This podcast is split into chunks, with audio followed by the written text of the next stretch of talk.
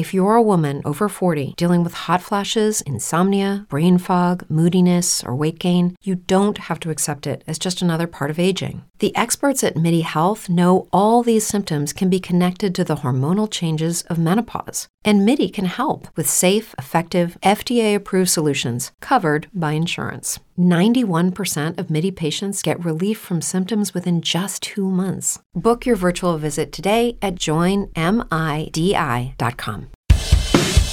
Estos son los temas del día. La Corte Suprema suspendió las elecciones en las provincias de San Juan y Tucumán. En una sorpresiva decisión, el máximo tribunal pidió informes para poder resolver sobre los cuestionamientos presentados por la oposición contra las candidaturas de Sergio Uñac y Juan Mansur. En tanto, el gobierno nacional repudió la decisión y brindó su apoyo a los gobernadores. La aduana allanó 20 bancos y financieras en una investigación por evasión y lavado. Las entidades estarían relacionadas con operaciones de empresas truchas que giraron dólares al exterior comprados al valor oficial que luego vendían en el blue. La construcción se recuperó en marzo y moderó la caída del primer trimestre. El indicador sintético de la actividad de la construcción subió 1,2% respecto a igual mes de 2022. El acumulado del primer trimestre, sin embargo, cayó 0,8 en la comparación interanual. Los casos de dengue ya superan los registros históricos. Los 84.500 casos informados representan un 180% más que para el mismo periodo en el año 2020.